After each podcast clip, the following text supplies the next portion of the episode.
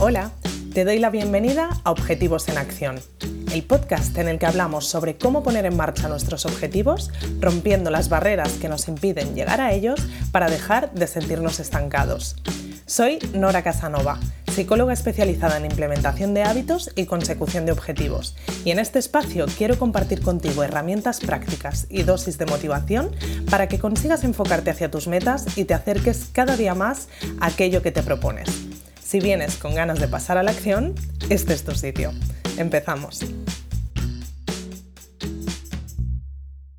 Bueno, seguimos con este arranque de nueva temporada en el podcast y es que tengo que confesarte que el episodio de la semana pasada, el que realmente inició la temporada, estaba grabado con antelación. Lo dejé listo porque justo en la fecha de publicación yo estaba de vacaciones, quería poder desconectar de verdad, así que dejé ese episodio grabado justo antes de irme.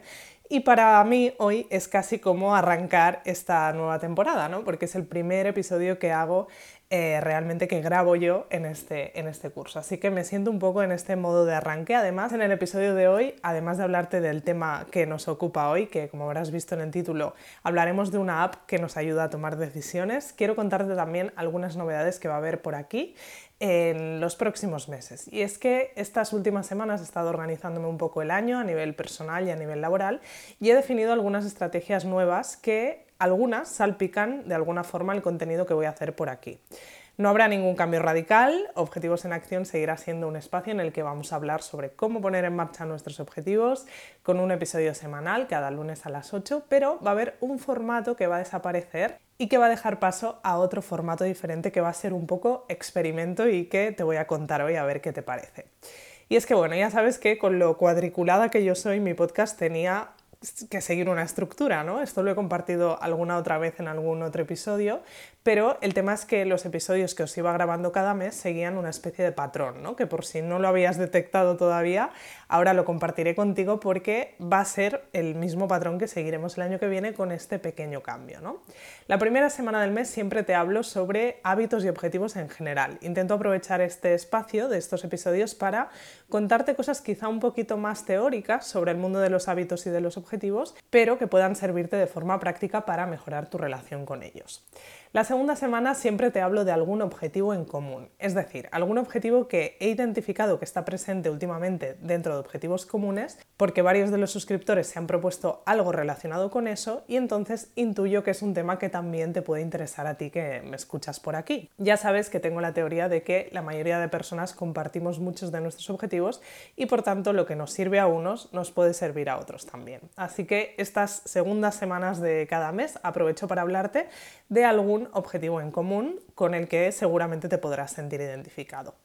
La tercera semana siempre te hablo de algún recurso que pueda serte útil para lograr aquello que te propones. Y aquí entra de todo. A veces te he hablado de algún libro, de vídeos, de cursos, de apps, de productos físicos, cosas que crea que puedan ayudarte a conseguir alguno de tus objetivos.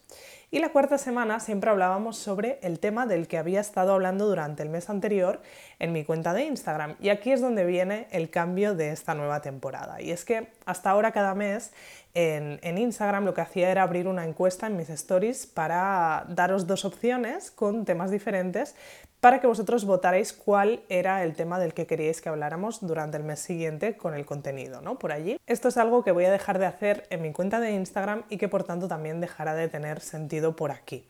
El motivo por el que dejo de hacerlo tiene que ver con un tema de cambio de estrategia que quiero probar a través de ese canal y con el que creo que podré aportar contenido de forma mucho más especializada y específica. Así que, como os decía, con este cambio de estrategia en Instagram también va a haber un pequeño cambio en el formato de este último episodio de cada mes por aquí. Y lo que va a ocupar su lugar va a ser un tipo de episodio al que le tenía muchas ganas desde hacía tiempo, pero eh, que no había acabado de, de darle forma, ¿no? que es el tema de las entrevistas. Me apetecía hacer algo diferente, poder añadir alguna voz más que la mía por aquí de vez en cuando, pero sin enfocarlo como un episodio haciendo una entrevista a otro profesional, que quizá es el formato de entrevista que más se ve en otros podcasts, sino que me apetecía traer un formato de entrevista pero desde otro enfoque. Quería profundizar un poco en cómo viven el tema de los objetivos diferentes personas ¿no? en su día a día. Así que lo que voy a hacer como experimento total, a ver qué tal sale, es traer a personas a que hablen de cómo es su relación con los hábitos y los objetivos. Ya me dirás qué te parece, me encantará que me compartas tu opinión sobre esta idea. Yo espero que te guste y creo que podremos sacar reflexiones muy interesantes. Ya te digo, va a ser un experimento que vamos a vivir juntos, pero yo creo que, puede salir bien y que puede salir un, un formato de episodio que también os aporte cosas, ¿no?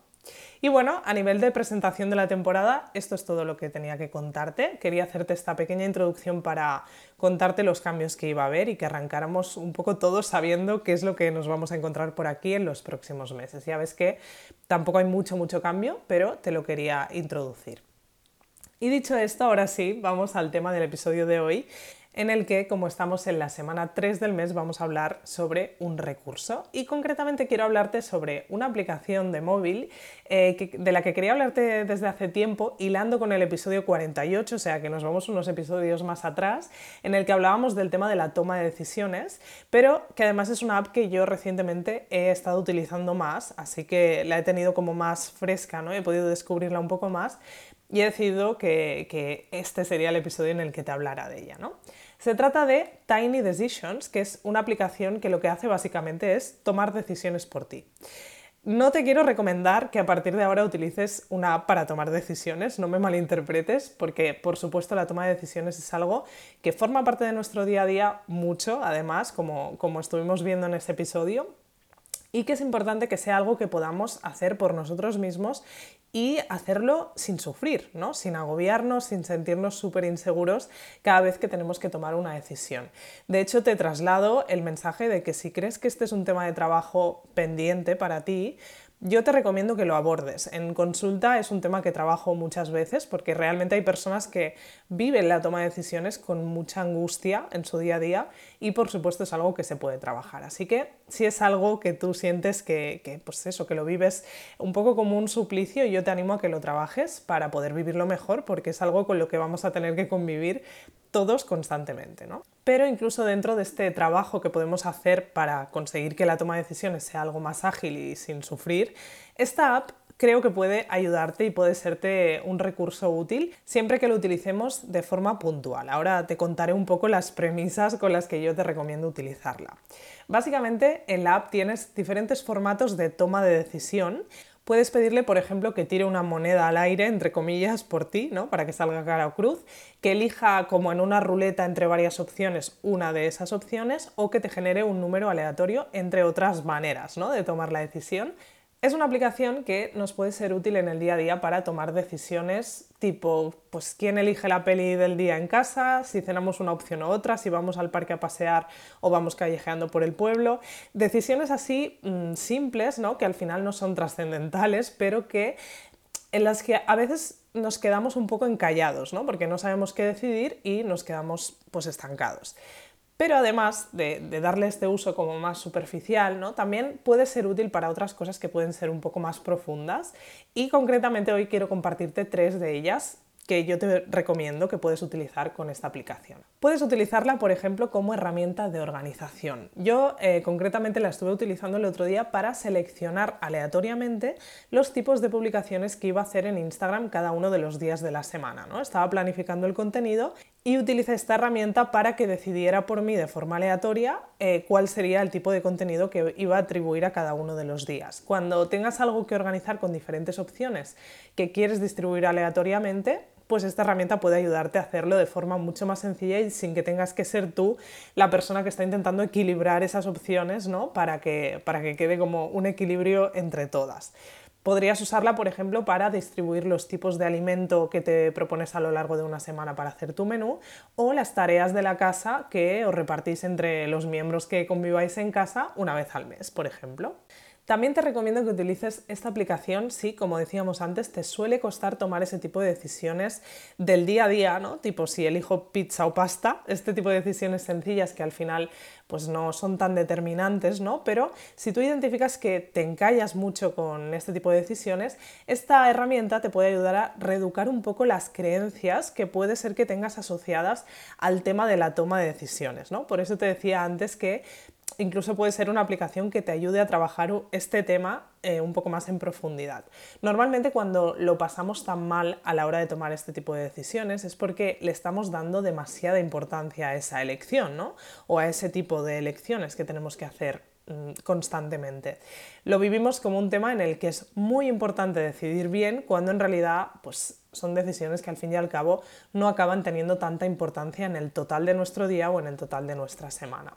Así que si utilizas esta aplicación para dejar que decida por ti, digamos que te estarás demostrando que no son decisiones que son tan, tan, tan importantes, ¿no? sino que al final son decisiones que incluso puedes dejar en manos de la suerte que decida pues, esta aplicación. ¿no? En este caso, digamos que vas a conseguir romper un poco esos pensamientos que a día de hoy te están limitando y que te hacen vivir la toma de decisiones con tanta angustia ¿no? y como con, tanta, con tanto peso. Y otro uso que se me ocurre que puedes darle es, por ejemplo, si tienes hijos o trabajas con niños, puedes utilizarlo como herramienta para repartir las tareas, los premios, los planes de forma justa y quitándote un poco el peso y la responsabilidad de tener que decidir tú, ¿no?